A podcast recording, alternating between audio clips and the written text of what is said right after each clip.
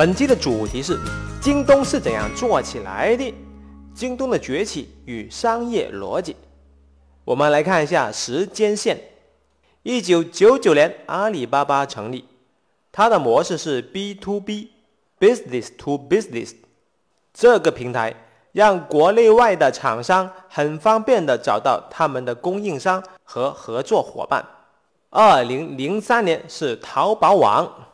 它的模式是 C to C，customer to customer，就是个人对个人。淘宝网让很多个体户找到了发展的空间，而消费者也可以在淘宝网上淘到匪夷所思的物品。二零零四年，京东诞生了，它的模式是 B to C，business to customer，那就是商家把东西卖给个人消费者。二零零八年四月，天猫。它的模式是 B to C。二零零八年八月，唯品会它的模式也是 B to C。京东的崛起与发展不能孤立的来看，我们要放在整个时间线上来看一下这段时间内中国的电子商务是如何发展的。嗯，我们来看一下京东当时有什么机会。当时苏宁、国美各种超市垄断了卖场。电器厂商要在苏宁、国美的卖场里面销售他们的产品，利润率相当的低，最低只有百分之一。每卖出一百块的产品，就有一块钱的利润，而利润的大头全给了这个卖场。百家、万家这些超市也形成了垄断，你的商品要在上面弄一个专柜，成本相当的高。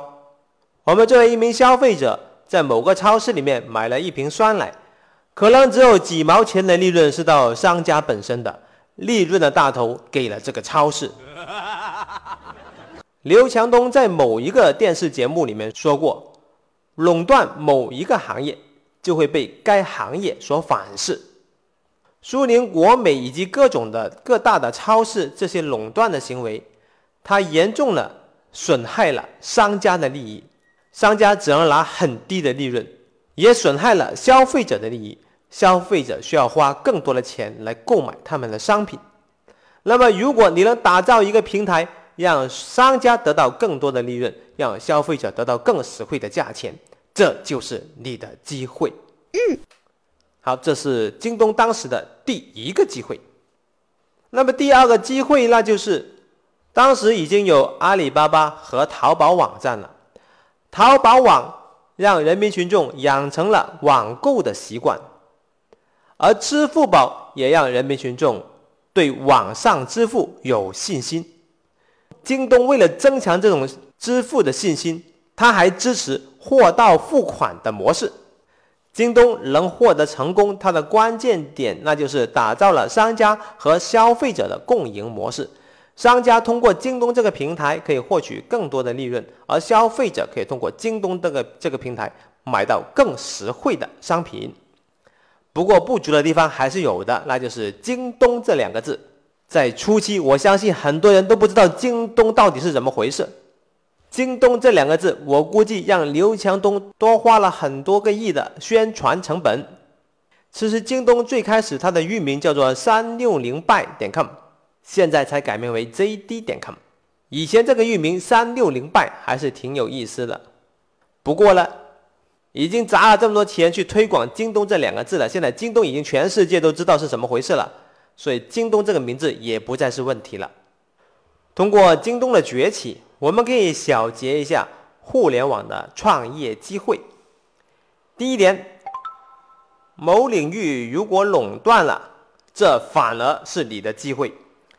因为垄断方总是不思进取的，他们遇到潜在的竞争对手的时候，他们第一反应并不是提升产品的竞争力，而是去提高门槛，甚至采用一些行政的手段进行打压。比方说，正是因为出租车行业的垄断，让网约车可以发展起来；正是因为传统银行的垄断，让互联网金融有了发展的机会。某个领域的垄断会让 B 端和 C 端都利益受损。B 端指的是 business 端，C 端指的是消费者这一端。各个厂商要进入这个领域赚钱，他需要交更高的份子钱，而人民群众需要花更高的价钱才能买到商品。垄断让厂商和消费者利益受损，所以说这就是你的机会。互联网创业的机会还有第二点，那就是我们需要打造合作的多赢模式。比方说，京东这个平台让商家、群众还有京东平台这三者实现了共赢的模式。第三点，那就是需要借势顺势而为。我们可以设想一下，如果之前没有淘宝、没有支付宝，京东要做这个 B to C 的线上商城，难度将会增加很多。第四点，只有核心的竞争力，才能让你持续的发展。京东砸了大量的人力、物力、财力来打造他们的物流系统，当时有很多人去笑话他不应该自己做物流系统，但是正是这个被笑话的物流系统。恰恰成为了京东的最强有力的核心竞争力。这个系统让商品的流转更快，降低了商家的物流成本，提高了工作的效率，提升了消费者购买商品的用户体验。我是大大大火球，互联网的世界充满了机会，这是一个糖果风暴的时代，但是能不能吃到糖果？全凭本事，感觉不错的话，请点个赞吧。下次再见。